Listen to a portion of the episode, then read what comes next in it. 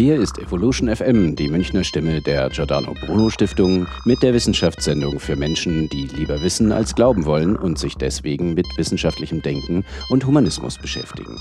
Heute mit mir im Studio Elena Perschiner, die am Edinburgh International College Volkswirtschaftslehre unterrichtet. Herzlich willkommen. Hallo. Und mein Name ist Benjamin Kleinke. Und heute geht es um die Themen Bier mit Pflanzenvernichtungsmitteln. Wie die Wirtschaft von Zuwanderung profitiert. Und der Masernprozess.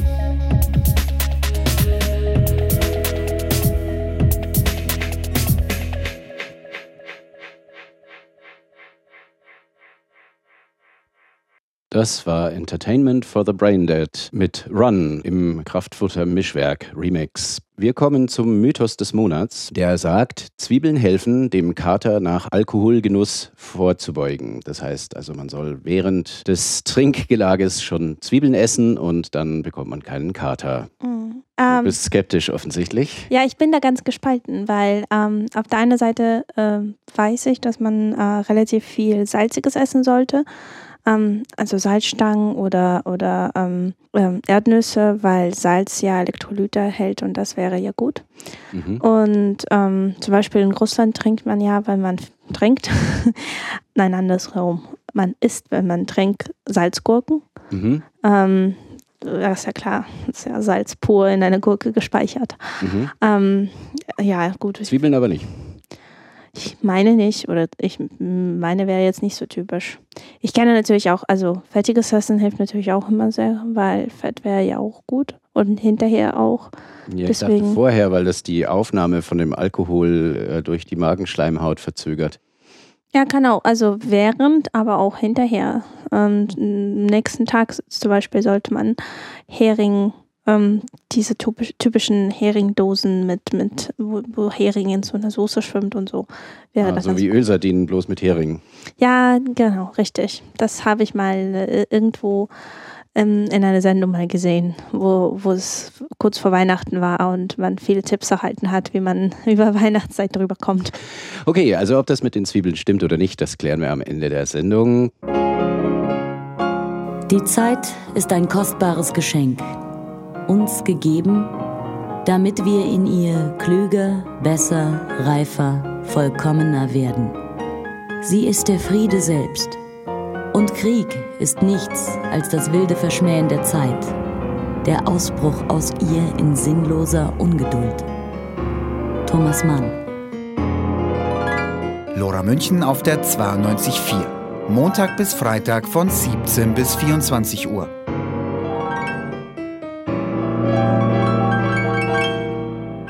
Alle Welt redet die ganze Zeit von flüchtenden Leuten, die gerne nach Europa und nach Deutschland kommen wollen. Viele sind da offenbar sehr skeptisch, andere wiederum weniger. Und ähm, es wird gerne behauptet, dass das eine ganze Menge Geld kosten würde. Und dazu hast du ein paar Zahlen mitgebracht und Fakten. Ja, richtig. Ich ähm, habe gerade na noch mal nachgeschaut. In der Zeit stand drin, dass es sich um 50 Milliarden kost äh, Kosten handelt zwischen 2016 und 2017 und dass es sich dabei wahrscheinlich eher um Integrationskosten, Verpflegung und, und äh, Unterkunftskosten handelt. Mhm. Also zum Teil werden ja, ähm, glaube ich, auch Gebäude gebaut, um die Leute unterzubringen, aber viele sind auch nur so Traglufthallen oder ähm, bereits vorhandene Gebäude, die für was anderes oder gar nicht genutzt worden sind. Ja, richtig. Also ähm, ja gut, ich vermute, dass, dass, dass es jetzt natürlich auch viel ähm, Zwischenlösungen gibt und keine, keine permanenten Lösungen. Ähm, aber ich vermute, dass, dass es, äh, je mehr Flüchtlinge es gibt, auch natürlich viel zu Bauaufträgen kommen wird und man viel bauen wird. Mhm. Was ja, also ich, ich finde, was, was immer ganz witzig ist, ist, dass man ja tatsächlich von Kosten spricht. Also, und das hört sich dann immer so an, als ob wir zahlen. Mhm. Und wir zahlen und wir geben das Geld und dann ist es halt weg. Wir haben also gezahlt. Ja, aber das, Geld ist ja nie weg, das ist ja immer nur woanders. Richtig, das ist ja so. Und ähm, vor allem in der Volkswirtschaft ist ja das Geld, was vom Staat für etwas ausgegeben wird, ist grundsätzlich, wenn es vernünftig äh, verwaltet wird und vernünftig ausgegeben wird, ja eigentlich Geld, was wieder zurückkommt. Also der Staat vergibt Aufträge und er verteilt diese Aufträge auf verschiedene Bauunternehmen. Das bedeutet, irgendjemand, der eine Baufirma hat, hat, wird einen Auftrag bekommen, er wird also das Geld bezahlt bekommen. Derjenige, welcher wahrscheinlich in Deutschland wohnhaft, wird also das Geld wieder woanders ausgeben. Er wird vielleicht seine Frau einmal öfters ins Restaurant ausfüllen oder er wird sich sagen, ach, jetzt baue ich mal auch mal ein Haus oder ich ähm, kaufe mir mal ein Auto. Das bedeutet, das Geld findet meistens äh, den Weg zurück in die Wirtschaft. Und ähm, da spricht man eben sehr gerne von sogenannten Multiplier-Effekt. Also man sagt, ein Geld, was einmal in Wirtschaft reinfließt, wird mehrfach ausgegeben. Das heißt, ähm, nehmen wir an, das ist tatsächlich ein ähm, Bauunternehmen, der gehört den Herrn Müller. Der Herr Müller bekommt also den Auftrag. Zur Feier des Tages bringt er seine Frau ein Restaurant. Ähm, das heißt, der Restaurantbesitzer, Herr Schmidt, hat jetzt mehr Geld, denn er hat ja nicht mit Herrn Müller eigentlich gerechnet. Ähm, der kauft davon seine Frau Blumen. Das heißt, der Blumenverkäufer hat jetzt ebenfalls ein bisschen mehr Geld. Der kauft seinen Kindern Plüschtiere. Ja, also das Geld wird öfters ausgegeben und wird somit ähm, wirkt sich also mehrfach positiv aus. Mhm. Aber das ist ja mit, mit so Geld dann immer, oder? Meistens. Also wenn man vor allem über, von Startausgaben spricht, dann ist es meistens so, dass es äh, wiederkommt. Und äh, vieles, was, was ja für Flüchtlinge gemacht wird, wird zum Beispiel Integrationsprogramme.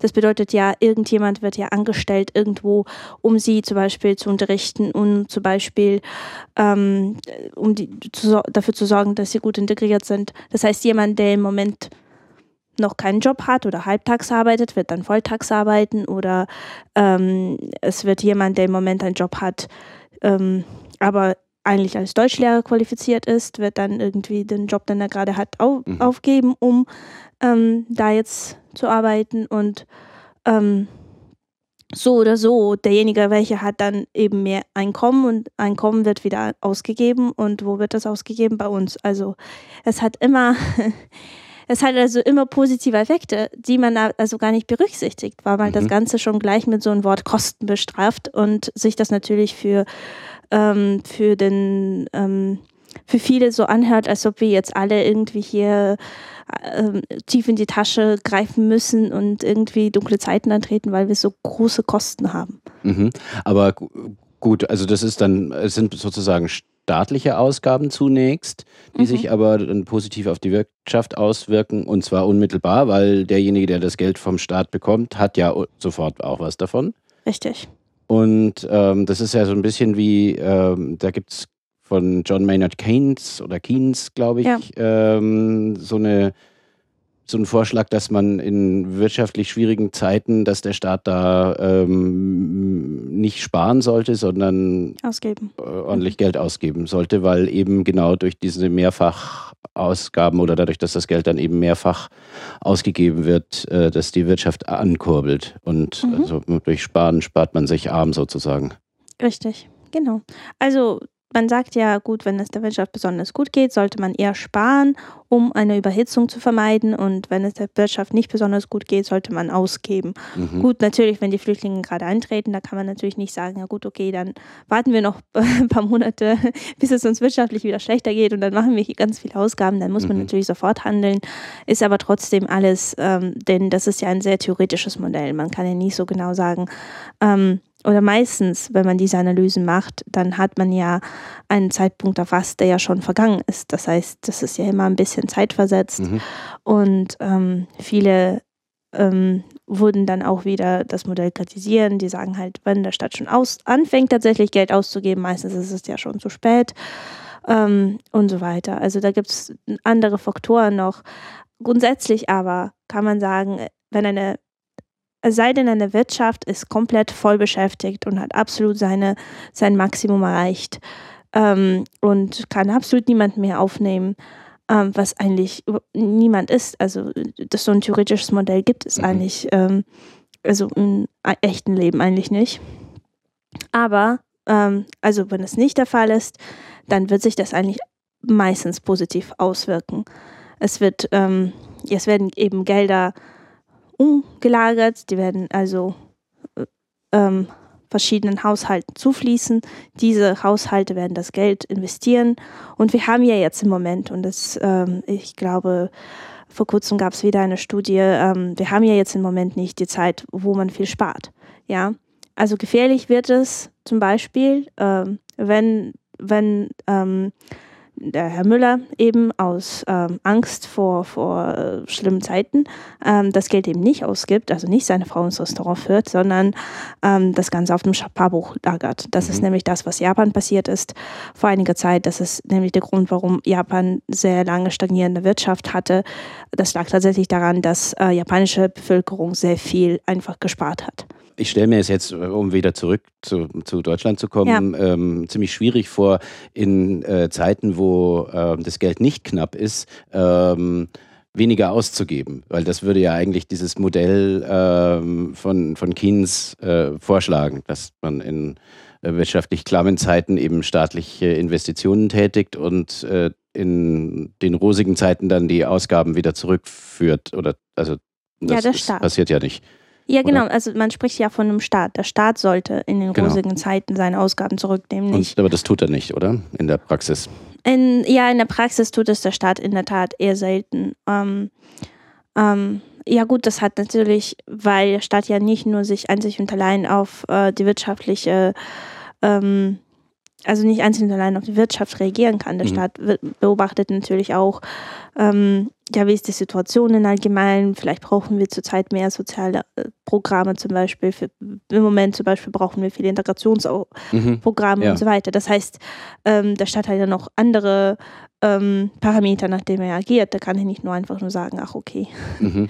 Und aber jetzt ist es ja nicht nur diese Multiplikation, die ja. da stattfindet, sondern im Grunde ist es ja nicht nur, es sind ja nicht nur Kosten, also nicht nur keine Kosten im Sinne von das Geld ist dann futsch, sondern mhm. ähm, es ist ja auch eine Investition, weil äh, doch, wenn man, wenn man jetzt diese Integrationsleistungen erbringt, ähm, dann tut man ja auch langfristig der Wirtschaft wahrscheinlich was Gutes, weil gut ausgebildete, gut integrierte Zuwanderer sind ja wahrscheinlich ein Gewinn für die Gesellschaft. Absolut. Das, das, ähm, das finde ich eben ähm, extrem wichtig. Dass, ähm, oder eins der wichtigsten Fragen, die wir uns überhaupt stellen sollten, ist, wie integrieren wir sie und wie machen wir das, wie machen wir die, die Chancen für ähm, für, für vor allem die Kinder oder auch also vor allem für junge Menschen. Wir, wir, wir stellen wir sicher, dass sie die gleichen Chancen haben. Mhm. Und zwar mögen vielleicht viele ganz, also rein emotional, ähm, nicht der Meinung sein, dass, äh, dass es, man gleich von einer Chancengleichheit sprechen sollte. Warum auch immer nicht. Aber ich bin der Meinung, dass, und viele würden mir da auch recht geben, ähm, ein, ein, ein Kind, was absolut die gleichen Chancen hat, ähm, ähm, die Schule äh, in der Schule die gleichen Chancen hat, in der Uni die gleichen Chancen hat mhm. oder bei Ausbildungsplatzsuche die gleichen Chancen hat, der wird auch natürlich möglichst schnell an einen Arbeitsplatz gelangen und an diesen Arbeitsplatz wird er Geld verdienen. Das heißt, er wird wieder anzahlen und ähm, wird dann zum zahlenden ähm, Mitbürger werden, der ähm, unsere, die Schwachen unserer Gesellschaft trägt. Mhm. Ja, äh, also genau, es sei denn, er gehört halt selber zu den Schwachen der Gesellschaft. Genau, und deswegen müssen wir möglichst sicherstellen, dass so viele wie möglich eben die Möglichkeit haben, aus, also die Transfer von einem Schwachen in unserer Gesellschaft zu den Trägenden der Gesellschaft zu werden. Mhm. Und dafür brauchen wir absolute Chancengleichheit. Da müssen, dafür müssen diese Kinder die gleichen Chancen in der Schule haben, dafür müssen sie die gleiche Ausbildung erhalten haben, dafür muss es eigentlich kein Unterschied gemacht werden zwischen ähm, Flüchtlingskinder und Nicht-Flüchtlingskinder. Mhm. Ja. Ist es denn, ist es denn machbar, wenn die, äh, wenn jetzt schon die Unterbringung sozusagen isoliert vom, vom Rest der Bevölkerung stattfindet? Ich würde sagen, ähm, es ist machbar. Es, es geht nur darum, es geht wirklich nur darum, wie ähm, ja, wer macht jetzt eigentlich diesen, ähm, wer leistet eigentlich die Arbeit. So. Mhm. Wir brauchen gute Integrationsprogramme. Wir brauchen aber nicht nur Integrationsprogramme. Wir müssen unseren Lehrern beibringen, wie man jetzt damit umgeht. Wir müssen ähm, äh, ähm, ja, die Beamten beibringen, wie man damit umgeht. Also den ganzen Apparat ähm, mhm. Ähm, und eben allen, die in Berührung kommen damit. Denn die, die, all diese Menschen müssen bereit dafür sein und, äh, und damit richtig umgehen kann. Ja. Und wenn das passiert, dann stellen wir eine, eine ähm, Chancengleichheit dar. Mhm. Und dass eine Chancen, also eine, eine Gesellschaft äh, mit viel Chancengleichheit grundsätzlich ähm, viel besser aufgehoben ist als eine Gesellschaft mit sehr ungleich, ungleichen Verhältnissen. Mhm. Das ist auch schon mal nachgewiesen worden. Da gibt es ein, wunderbares Buch von ähm, Wilson und Pickett, ähm, wo es eben um Chancengleichheit geht. Ja. Und die haben großfläch, äh, äh, großflächigen Research betrieben und haben verschiedene Länder analysiert und haben festgestellt, dass Länder ähm, mit möglichst viel Chancengleichheit ähm, viel, da, da, viel besser. Also da gibt es viel mehr Sicherheit in der Bevölkerung, da gibt es viel mehr Vertrauen in der Bevölkerung, ihre Gesundheitssysteme sind besser, ähm, die Ausbildung ist grundsätzlich besser und ähm, das trägt eben zu ähm, Allgemeinwohl nicht nur bei den armen Gesellschaftsschichten, sondern eben auch bei den Reichen. Also insgesamt ist die Bevölkerung, ähm, lebt die Bevölkerung besser, wenn es eine Chancengleichheit gibt. Okay, und das ist tatsächlich nur die gleiche Ausgangslage und ähm, die äh, auch trotzdem es dann zu unterschiedlichen Entwicklungen kommt. Also sozusagen die äh, Einkommensunterschiede in der Bevölkerung können trotzdem sehr hoch sein, ohne dass das sich negativ auswirkt? Oder ähm, gehört das auch dazu? Oder sind die Einkommensunterschiede einfach geringer, wenn die Chancengleichheit von vornherein gegeben ist? Also ich glaube, dass die Einkommensunterschiede schon noch vorhanden sein werden, aber man spricht eben nicht von solchen riesigen Kluften wie zum Beispiel in den USA, wo man ähm, schon mal festgestellt hat, dass ein Fließarbeiter ähm, das äh, oder beziehungsweise dass ein CEO das 300-fache von Fließarbeitergehalt verdient. Und der am Fließband steht. Mhm. Richtig. Ja. Und das, das wäre eben dann nicht, nicht mehr vorhanden. Mhm. Okay, also das heißt, die Chancengleichheit wirkt sich dann eben auch auf die Einkommensverteilung aus. Auf jeden Fall, die, die wirkt sich auf Einkommensverteilung aus, aber ähm, das bedeutet eben nicht, ähm, oder beziehungsweise was, was man halt niemals vergessen sollte, ist, ähm, da, da, dass eine, was ich sagen möchte, ist, dass, ähm, dass man ja in der Gesellschaft trotzdem äh, feststellen kann, wie, sich, wie wohl sich die Gesellschaft fühlt. Mhm. So. Und selbst die reichste Stadt fühlt sich wohler in einer Gesellschaft mit gleicher Chancenverteilung. Mhm. Laut Wilson und Pickett. Ja, vielleicht, weil sie dann nicht Angst haben müssen, dass sie irgendwann ähm, mit Bistgabeln und Fackeln gejagt werden oder Richtig, so. Richtig, ja? mhm. zum Beispiel. Oder ein schlechtes Gewissen ja. einfach nicht mehr haben müssen, weil ja. sie das Gefühl haben, dass, sie, dass es ungerecht ist, was sie, was sie machen. Das kann es ja durchaus auch geben, wenn man sehr viel Geld verdient. Absolut. Ähm, klar, Sicherheitsgefühl, wie sicher fühle ich mich? Muss ich mich abschotten? Muss ich überall Kameras installieren? Muss ich Angst haben, wenn ich an der Ampel anhalte, dass mich jemand aus meinem Auto rauszählt mhm. und mir mein Auto ja. klaut? Also so gated Communities zum Beispiel, das gibt es wahrscheinlich nicht in Ländern, wo die Chancengleichheit und auch die Einkommensverteilung einigermaßen ausgewogen ist. Was sind das denn für Länder? Skandinavische Länder, soweit ich mich erinnern kann. Ähm, Finnland wäre da ganz, äh, ganz oben zu nennen. Ähm, ähm, vor allem eben skandinavische Ecke. Ähm, ja, ich glaube, dass Deutschland sich da relativ, äh, auch relativ gut positioniert hat, weil wir eben ein sehr starkes soziales System haben, aber eben nicht ähm, eben ein gutes Mittelfeld, so wie mhm. UK zum Beispiel auch. Ähm, das ähm, die Chancengleichheit und, und so weiter ähm, ist natürlich direkt ähm, in Verbindung mit, wie gut ist mein soziales System, wie mhm. gut ist mein, ähm, ähm, ja, mein Third Sector, wie das zum Beispiel in UK ja, und, und das Bildungssystem wird wahrscheinlich eine ganz Absolut. gewaltige Rolle spielen, nicht, wenn nicht die größte sogar. Absolut, Bildungs. Aber das, das, das sind alles Faktoren, die, die kommen dann alle zusammen und entweder sie kommen zusammen und es entsteht eben, äh, es entstehen eben diese große Kluften und, mhm. und es entstehen eben viele Ungleichheiten oder diese Faktoren kommen zusammen und es steht eigentlich relativ ähm, gleiche Einkommensverteilung mhm. und ähm, relativ viel Gleichheit und gleiche Chancen für, für viele. Mhm. Das ist immer so ein bisschen schwierig mit der, mit der Bildungspolitik, die ist nicht so sehr beliebt, weil das so lange braucht, bis sich da irgendwelche positiven Auswirkungen zeigen. Das äh, schafft man in einer Legislaturperiode in der Regel nicht. Das fangen die Politiker, glaube ich, nicht gerne an. Ja, kann ich mir vorstellen. Ich meine, in Deutschland ist es ja grundsätzlich schon mal sehr schwierig, weil es ja immer noch eine Ländersache ist. Also wenn man schon ähm, das erwähnen muss. Und da wird es mhm. ja schon alleine schwierig. Also klar, wenn ich, wenn es das jedes Land auch noch selbst für sich regeln muss, ähm, ja.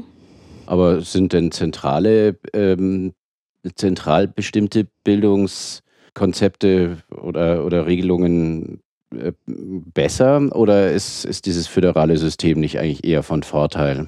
Das ähm, wusste ich, weiß, weiß ich ganz ehrlich nicht. Ähm, was ich mir nur denke, ist, dass ähm, sich in einem zentralen System, wenn man jetzt zum Beispiel zentral sagen würde, ähm, wir, wollen, wir wollen hier Chancengleichheit und wir wollen verschiedene, ähm, wir nutzen verschiedene Instrumente, um diese mhm. Chancengleichheit gleich, äh, auch tatsächlich zu gewährleisten, wie zum Beispiel wir schulen unsere Lehrer und wir machen, ähm, wir machen verschiedene Tests, um sicherzustellen, dass niemand benachteiligt wird und so weiter und wir versuchen Benachteiligung zu vermeiden. Ähm, wenn man das jetzt alles anführen würde, dann wäre garantiert eine zentral ähm, Anführungsphase also zentral geregelte ähm, Anführung vielleicht einfacher zu gewährleisten, Mhm. als, als wenn das jetzt irgendwie jeder Einzelne für sich irgendwie anfängt zu machen.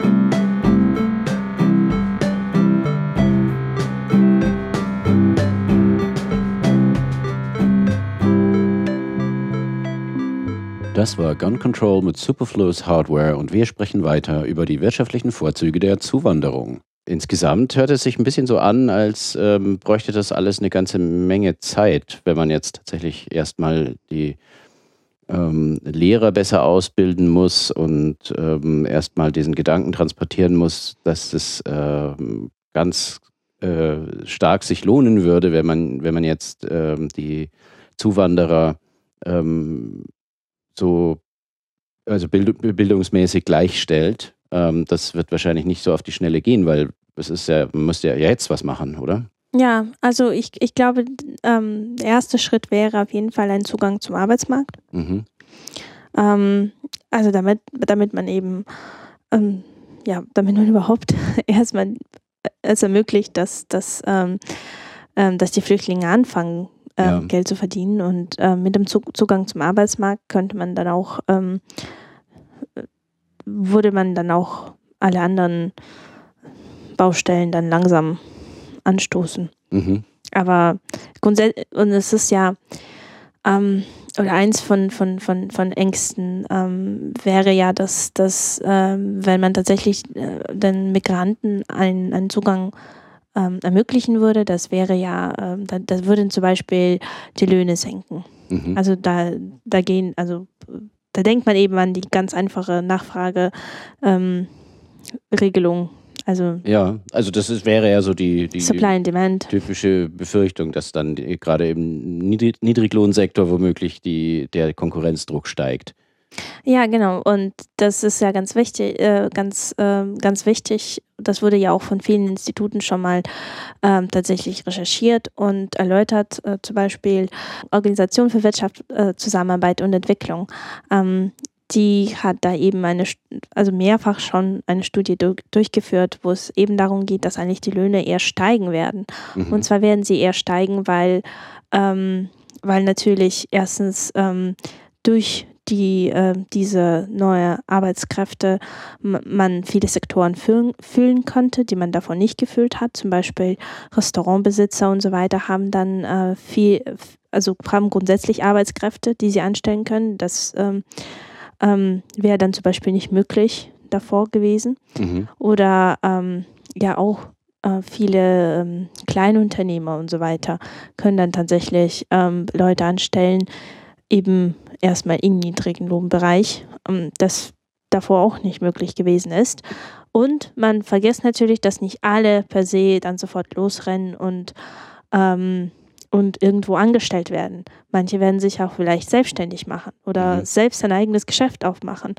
Und ähm, sei es jetzt auch nur ein kleines Geschäft, wo sie ähm, Kleinigkeiten zu essen zubereiten oder so. Ja. Also so Kle- Kleinunternehmertum, da darf man ja nicht vergessen. Und, und diejenigen, welchen, die sich selbstständig machen, die kreieren ja Arbeitsplätze. Und diese Arbeitsplätze werden auch wiederum gefüllt.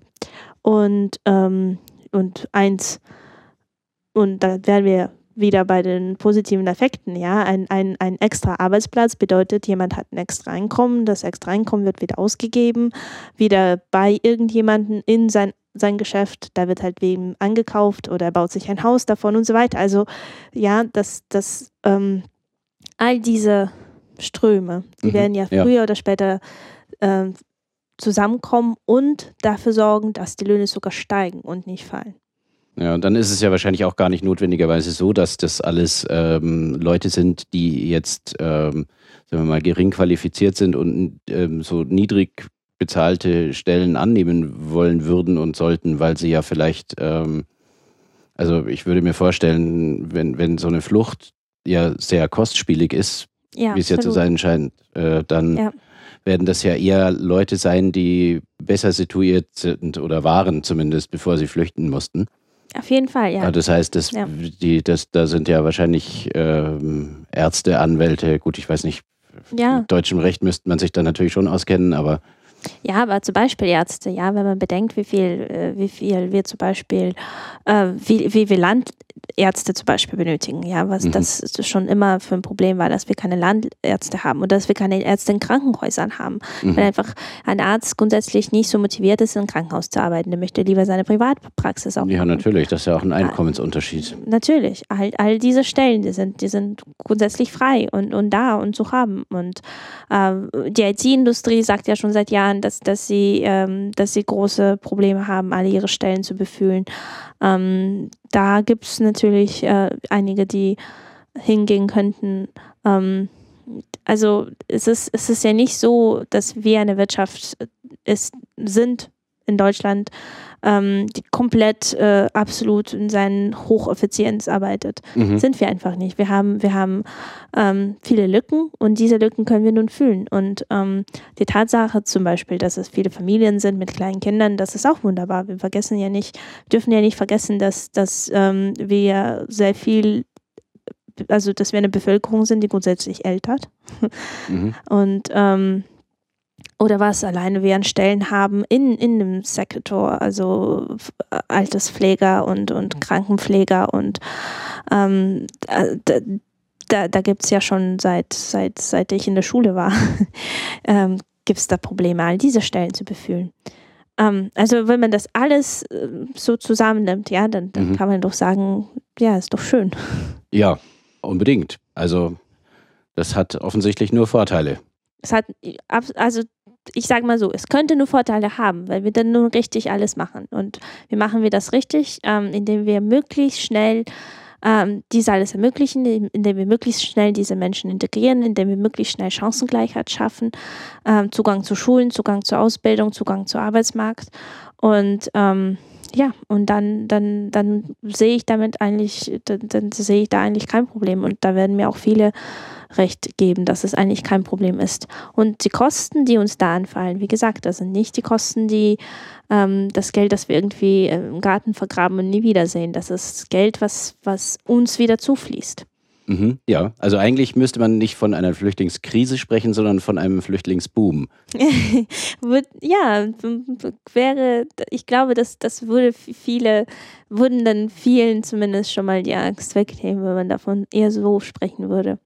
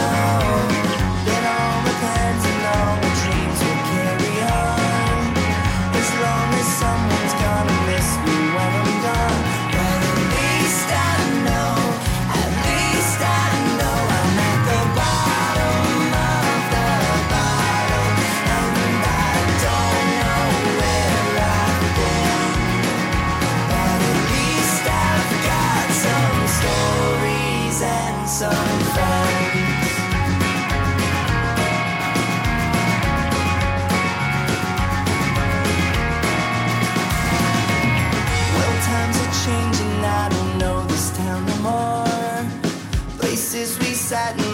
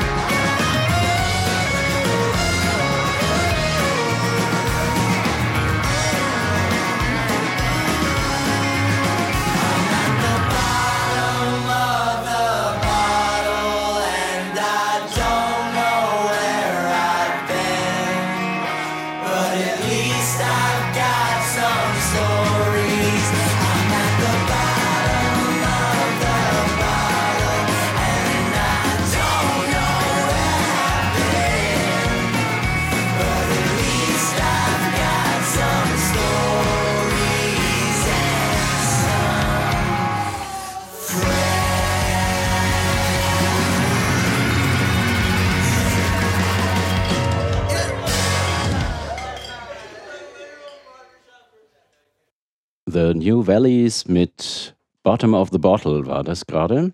Und um Flaschen beziehungsweise um Getränke, genauer gesagt um Bier, geht es jetzt weiter. Und zwar hat das Umweltinstitut München äh, verschiedene Biersorten untersucht auf Rückstände von Glyphosat. Und Glyphosat ist ein Pflanzenvernichtungsmittel oder Unkrautvernichtungsmittel, das es schon ganz lange gibt. Das ist in den 70er Jahren mal erfunden worden von Monsanto, ähm, wird von denen als Roundup verkauft. Da gibt es aber inzwischen, glaube ich, um die 100 verschiedene Präparate, die in der Landwirtschaft eingesetzt werden. Und der Gedanke ist der, dass man ähm, dieses Mittel auf die Felder aufbringt, ähm, wo sie dann alles, was, was Pflanze ist, ähm, umbringen.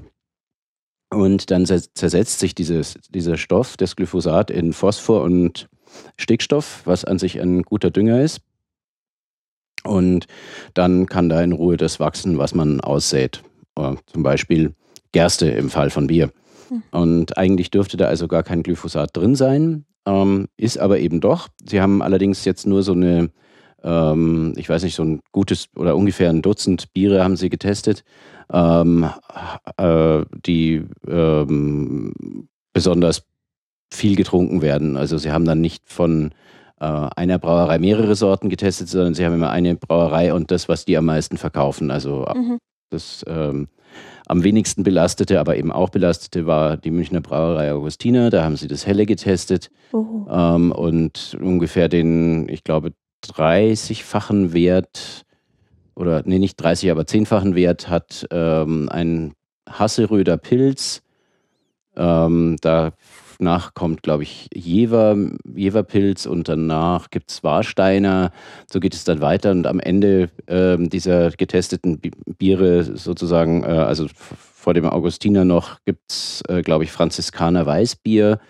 Ein Erdinger Weißbier kommt dann noch, noch ein paar andere. Und ähm, dann gab es eine Stellungnahme vom, von Herrn Schmidt, dem äh, Mi- Bundesminister für Landwirtschaft und Verbraucherschutz, der dann ähm, gesagt hat, ja, da müsste man schon 1000 Liter Bier trinken, damit das äh, schädlich ist. Ähm, das ist äh, oder das entspricht dem, was das Bundesinstitut für Risikobewertung ähm, auch gesagt hat. Die haben eine Stellungnahme geschrieben zu dem, zu dem Untersuchungsergebnis vom Münchner Umweltinstitut. Und die haben eben genau das gesagt, dass die, dass die ähm, nachgewiesene Menge eigentlich unbedenklich wäre. Ähm, und jetzt ist es natürlich auch so, das muss man vielleicht sehen, also das Bundesinstitut für Risikobewertung, das setzt dann auch schon mal die Grenzwerte für, ähm, für, für Strahlen, strahlende Stoffe in der Mhm. Milch hoch, wenn mal ein Kernkraftwerk in die Luft geflogen ist. Ja. Ähm, weil es natürlich auch am Ende nicht anders geht. Ähm, und das Münchner Umweltinstitut ist wiederum sehr äh, um, umweltschutzorientiert. Das ist auch wieder eine Lobbyorganisation, die, die halt sich für ähm, Umwelt und, und ähm, Naturschutz einsetzt. Insofern ist das natürlich immer ein bisschen polarisierend. Am Ende ist es so, dass ähm, die, das, das Problem ist eigentlich, dass man nicht so genau ähm, sich darüber einig ist, ob Glyphosat eigentlich nur giftig ist in hohen Dosen für Mhm. Menschen. Also das ist wohl eher nicht so sehr der Fall. Äh, aber ähm, es gibt auch Studien, die sagen, Glyphosat ist möglicherweise krebserregend. Und das sagt die World Health Organization, dass Mhm. dem so wäre. Und das sagt auch diese IRCA. Das ist diese der WHO angeschlossene äh, Krebsforschungsorganisation, die sagt, dass Glyphosat krebserregend ist. Und wenn es tatsächlich stimmt und es krebserregend ist, dann kann man natürlich nicht eine sogenannte Acceptable Daily Intake äh, definieren und sagen, das ist unbedenklich, weil bei krebserregenden Stoffen gibt es keine unbedenkliche Menge. Es kann auch eine ganz kleine Menge schon ähm, auslösend sein für Krebs. Und dies, das BFR, das ähm, sagt eben, äh, wie die äh, Europäische Organisation für Lebensmittelsicherheit, European Authority for Food Safety, nennt sich das IFSA, die findet also nicht, dass äh, Glyphosat krebserregend ist. Und dem schließt sich nun wiederum dieses äh, Bundesinstitut für Risikobewertung an. Na gut, ich meine, ich glaube, dass das hier das Problem wäre natürlich auch, dass es nicht nur, wahrscheinlich nicht nur Bier dann so ist. Ähm, nicht, nicht nur ein Bier sich vorfindet. Das ist in der Tat der Fall. Auch hier hat das Bundesinstitut, äh, äh, nicht das Bundesinstitut, das äh, Umweltinstitut ähm, München hat ähm, Glyphosat nicht nur in Bier, sondern auch in Menschen nachgewiesen. Ja. Und zwar haben die eine Studie gemacht, da haben sie ähm, von allen Teilnehmern eben eine Urinprobe genommen und haben bei 99,5 Prozent der Probanden ähm, Glyphosat nachweisen können. Das heißt, es ist also in allen möglichen landwirtschaftlichen Produkten drin. Äh, stellt sich die Frage, wie kommt es da rein? Denn eigentlich ähm, müsste es sich ja vor der müsste es ja vor der Aussaat auf die Felder gebracht werden. Ähm, dann würde es durch, durch Regen und ähm, sonstige Umwelteinflüsse sich zersetzen in Phosphate und äh, Stickstoff und somit also nur Dünger sein und kein ähm, Herbizid mehr. Ja gut, da muss sich natürlich jetzt jemand damit befassen. Vielleicht hat es nicht genug geregnet. Vielleicht hat jemand zu viel reingetan. Ja, also das ist tatsächlich äh, denkbar. Es gibt mittlerweile nämlich auch ähm, Pflanzen, die Resistenzen gegen dieses Mittel ausbilden Ja. oder ausgebildet haben. Das sind dann auch gerne Pflanzen, die man nicht auf seinen Feldern haben möchte. Die werden dann Superweeds genannt, weil das eben Unkräuter sind, die man mit Unkrautvernichtungsmitteln wie Glyphosat eben nicht umbringen kann. Tja, die Mutter Natur, die, die lässt sich halt nicht einfach so ähm, auf, den, auf der Nase tanzen. Ne? Also So scheint es. Darwin hat ja auch gesagt, Survival of the Fittest. Ja, und da kommen mal eben so ein paar äh, besonders fitte Un Unkräuter kommen da offensichtlich dazu. Das ist das eine, was eben tatsächlich die Landwirte dazu bewegen könnte, ähm, das über, äh, über zu dosieren. Ähm, ein anderer Verdacht liegt nahe. Es, ist, äh, es gibt einen Vorgang, der nennt sich Crop Desiccation oder Sikation, wird es merkwürdigerweise auf Deutsch dann übersetzt, obwohl das ja so klingt, als wäre es genau das Gegenteil. Auf jeden Fall ist der Gedanke der, dass man auf die Pflanze, wenn sie gerade beginnt reif zu werden, nochmal äh, Glyphosat aufbringt und sie damit umbringt, ähm, woraufhin sie sozusagen die ganze Energie darauf verwendet, die Samen noch rechtzeitig auszubilden. Ähm, das wäre dann im Fall von, von Bier zum Beispiel, dass eben diese äh, Gerstenkörner dann noch äh, schneller reif werden. Also das Ganze dient dann dazu, die Ernte schneller reifen zu lassen und vor allen Dingen zeitgleich, weil ja nicht alle Pflanzen, Aha. jede einzelne Pflanze nicht unbedingt genau zum gleichen Zeitpunkt reift wie alle anderen. Das kann man also mit dieser Methode erreichen. Ähm, die ist aber erstens mal nicht erlaubt und zweitens würde man das bei Gerste eigentlich auch nicht sinnvollerweise machen können, denn wenn man da Bier draus brauen will, dann braucht man die Keimfähigkeit und die geht ja dabei verloren. Das heißt, also man, man kann allenfalls ähm, dann verschiedene äh, ähm, Getreidesorten mischen, also dass man äh, eine, eine Gerste nimmt, wo das gemacht worden ist und dann aber zumindest noch eine äh, zumischt, wo eben genügend ähm, ja noch genügend äh, Leben drin ist, damit Mhm. sie damit sie eben keimen kann. Hm. Weil erst durch den Keimprozess entstehen die Enzyme, die man dann beim, beim Brauen benötigt, äh, um aus, dem, aus, der, aus der Stärke Zucker zu machen, die man dann der Hefe vorsetzen kann, um Bier draus zu machen. Das heißt, der Mensch war schon wieder schlau und hat sich nach einer Lücke umgeguckt oder hat sich nach einer zweiten Verwendung für, für ein, von einem Mittel irgendwie umgeschaut und hat, hat sich mal wieder selbst ins Bein geschossen. Möglicherweise, ja. Also man weiß es nicht tatsächlich, wie, wie das Glyphosat da reinkommt. Ähm, es kann eben auch sein, dass die Witterung äh, ungünstig ist Hm. und, und dann davon was übrig bleibt. Man weiß es nicht.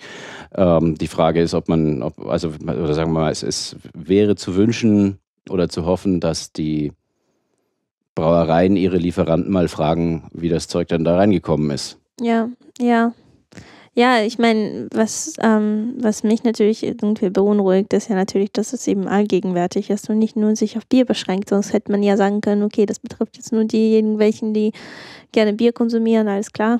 Ja, und man weiß natürlich auch aufgrund der Anlage des Tests, wo also nur sehr ähm, populäre Biere getestet worden sind, weiß man ja nicht, ob jetzt zum Beispiel Bi- Bio-Biere auch betroffen sind oder Craft-Biere, die ja. ja gerade sehr in Mode sind, die ja eher in, in kleineren Mengen handwerklich hergestellt werden. Mhm, mhm, Vielleicht muss man lieber die trinken, genau. aber offensichtlich ähm, nehmen 99,5 Prozent der Leute glyphosathaltige Mittel zu sich, sonst hätte ja dieses äh, Testergebnis nicht möglich sein können. Ich finde, alles in allem ist es echt interessant, was für Probleme wir unserer zukünftigen Generation so hinterlassen. Also wenn man bedenkt, man hat ja, wir haben ja bei- Sendungen haben wir ja über Fleisch gesprochen und rotes Fleisch und, und äh, was man jetzt dar darüber alles Neues weiß. Jetzt weiß man eben über Bier so viel. Ähm, und manchmal denke ich mir, hm, ganz schön interessant, mit was für, also mit was, was für Auswirkungen die sich wahrscheinlich äh, befassen Mhm. Werden, weil wir können ja nicht mal sagen, was genau das für welche sein werden. Wahrscheinlich werden schon irgendwelche sein, aber ja. Ja, lassen wir uns überraschen, beziehungsweise unsere Nachfahren sollen, sollen sie oder müssen sich überraschen lassen. Genau. Mhm, genau. Und äh, was aber zu dem Bier noch vielleicht anzumerken ist, ähm, wenn die WHO und die, ähm, äh, die, IAC, äh, die IARC recht haben und äh, Glyphosat ein sogenanntes A1, äh, nein 1A-Karzinom ist, also wahrscheinlich krebserregend, ähm, kann man an der Stelle vielleicht noch erwähnen, dass im Bier grundsätzlich auch noch ein 2A-Karzinom vorhanden ist und das ist Ethanol. Ah ja, genau, richtig. Da weiß man, dass es krebserregend ja, ist. das wollte ich nämlich auch davor auch schon mal sagen, dass es wahrscheinlich nicht das gefährlichste an Bier ist. Gut, ja, so sieht es, äh, so sieht's wohl aus. Sie hören unser Programm? Sie finden uns gut. Sie sind noch nicht Mitglied im Lora Förderverein und könnten es sich leisten? Dann schalten Sie ab. Oder Sie rufen uns an unter 480 2851. 480 2851 und lassen sich unsere Unterlagen zuschicken. Außerdem finden Sie uns unter www.lora924.de. Denn ohne die Solidarität unserer Hörerinnen und Hörer können wir den Laden dicht machen. Es hat das äh, Oberlandesgericht Stuttgart eine Entscheidung getroffen in der Sache äh, Dr. David Bardens gegen Stefan Lanka. Ähm, ich weiß nicht, ob das so bekannt ist. Ähm, es hatte der Stefan Lanka ähm, bestreitet, dass es Masern gibt oder dass es ein Masernvirus gibt und ähm, er ist auch profilierter Impfgegner und der hat auf äh, seiner Webseite äh, 100.000 Euro ausgelobt für jemanden, der ihm eine wissenschaftliche Studie zeigt oder einen Nachweis erbringt, äh, dass, dass es das Masernvirus gibt und, das, äh, und, und es gleichzeitig vermisst. Also sollte, ähm, diese beiden Kriterien gibt es. Und ähm, der Dr. Bardens, der hat äh, sich die Mühe gemacht und hat also, ähm, ich glaube, insgesamt sechs Studien äh, rausgesucht, die also die äh, Existenz des Masernvirus belegen. Und auch war da eine dabei, die äh, genau die Größe beschreibt von diesem äh, Masernvirus. Das übrigens auch äh, durchaus gefährlich ist. Wir hatten, ähm, ich glaube, in der Ausgabe 16 haben wir mal ähm, ein Interview mit Tobias Leibfritz gehabt. Der hat das sehr schön dargelegt, äh, dass Masern ziemlich gefährlich sind und dass die Impfung dringend anzuraten ist. Auf jeden Fall äh, hat der, äh, gab es dann einen, einen Prozess, weil äh, der Herr Lanka wollte natürlich nicht zahlen. Ach nee. Die 100.000 Euro, ja, über, völlig überraschend. Ähm, und dann ist er verurteilt worden. Und zwar eben dieses Geld zu, zu zahlen. Der Ah. Badens, der wollte das auch gar nicht selber äh, einstecken, sondern David Badens wollte das spenden. Ähm, jetzt ist aber äh, es zu einem Berufungsprozess gekommen und das Oberlandesgericht Stuttgart hat entschieden, dass der Herr Lanka nicht bezahlen muss, weil er nämlich auf seiner Webseite eine Studie gefordert hat, in der beides nachgewiesen wird, also die Existenz des Masernvirus plus die Größe beschrieben wird. Und das ist also sozusagen aus formalen Gründen äh, jetzt abgelehnt worden.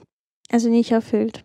Nicht erfüllt, weil es sechs Studien waren und man sozusagen zwei davon brauchte, um beide Kriterien zu erfüllen. Und da das ja im Grunde genommen so eine, eine Wette ist, ähm, muss man halt auf den genauen Wortlaut achten. Das ist natürlich bitter, weil ähm, diese ganzen Prozesskosten, da bleibt jetzt der Dr. Badens natürlich drauf hängen. Ja, das ist natürlich unangenehm. Und die ähm, Spendenempfänger, die sich vielleicht schon auf das Geld gefreut haben, die gehen jetzt leer aus. Ähm, ich glaube auch nicht, dass es äh, da nochmal eine Instanz weitergeht oder dass sich das nochmal ändert. Das ist halt einfach, ähm, ja, das ist halt juristisch so. Da hat das äh, vorherige Gericht offensichtlich nicht so genau drauf geachtet. Die hatten zwar einen Gutachter bestellt, der ähm, dann bestätigt hat, dass eben die Existenz und äh, nachgewiesen ist mit den Studien, aber das ähm, heißt zwar, dass, dass es in der Sache richtig ist, äh, aber halt dieses Wettkriterium ist halt nicht erfüllt worden. Mhm. Das äh, ist, ist, äh, wird bestimmt jetzt auch von, von dem einen oder anderen Impfgegner als Triumph gefeiert, aber das äh, ist natürlich in der Sache äh, ändert sich ja nichts. Ja, das ist ja dann ähm, sozusagen nur noch der Haarspalterei und, und, und, und ähm, der Wortlaut von der Wette. Letzten Endes ist es ja eigentlich ein Triumph für, für Impfung. Ja, im Grunde genommen, ja, nur gut, ein Triumph für Impfungen ist es, ist es ja insofern, als dass der Gutachter das vor Gericht nachgewiesen hat. Ja. Und das Mhm. aber ist natürlich dann schade, dass gerade, gerade dieses Urteil äh, dann Ja. ähm, aufgehoben worden ist, wenn auch aus formalen Gründen. Was jetzt wahr ist oder nicht, das beschäftigt uns auch weiterhin, nämlich äh, Mythos oder Wahrheit. Wir bringen es jetzt ans Licht. Zwiebeln, helfen sie gegen Kater oder nicht? Also was auf jeden Fall gegen Kater hilft, ist weniger Alkohol zu trinken. Ja, Das hilft am besten. Ansonsten ist es so, dass man äh, glaubt, dass Zwiebeln ähm, helfen, den Blutzuckerspiegel zu normalisieren, was schon mal gut ist. Ähm, mhm. Davon abgesehen enthalten Zwiebeln relativ viel Kalium und genau das Kalium geht ähm, durch Alkoholgenuss ein bisschen verloren, weil äh, man dann vermehrt Urin ausscheidet und da ist dann eben auch Kalium drin. Das kann man dadurch ein bisschen ersetzen und die Schwefeloxide, die in der Zwiebel drin sind, was man immer dann merkt, wenn man welche schneidet und weinen muss, Mhm. da ähm, sorgen diese Schwefelverbindungen dafür, dass einem die Augen tränen. Mhm. Und äh, die und Phenole und ein Stoff namens Quercetin ähm, helfen, nein, die, nicht, sondern das, äh, die Schwefeloxide, die helfen der Leber beim Abbau von giftigen Substanzen und das Quercetin und die Phenole, ähm, die sollen äh, sich positiv gegen Kopfschmerzen auswirken. Das heißt also tatsächlich, Zwiebeln helfen, gegen den Kater vorzubeugen, wenn man sie schon dazu isst. Also statt Salzgurken zum Wodka vielleicht auch Zwiebeln. mal Zwiebeln. ja, da hat man was dazu gelernt. Wer an fortdauerndes Wachstum in einer endlichen Welt glaubt, ist entweder ein Verrückter oder ein Ökonom. Kenneth E. Boulding. Lora München auf der 92.4, Montag bis Freitag von 17 bis 24 Uhr. Auf evolutionfm.de finden Sie die letzten Sendungen zum zeitsouveränen Nachhören als Podcast. Außerdem bieten wir dort weiterführende Informationen zu den besprochenen Themen. Dort freuen wir uns auch über Kommentare zur Sendung. Wenn Sie uns eine E-Mail schreiben möchten, können Sie sie an post.evolutionfm.de schicken. Wir laden Sie außerdem ein auf ein monatliches Treffen der Giordano Bruno Stiftung München. Das findet jeden ersten Dienstag im Monat in Hackerscheu Bräuhaus an der Theresienwiese statt. Das nächste Mal am 5. April. Und wir hören uns wieder in zwei Monaten, ganz genau am Mittwoch, den 18. Mai 2016 um 20 Uhr. Vielen Dank fürs Zuhören und auf Wiederhören. Ähm, vielen Dank und auf Wiederhören.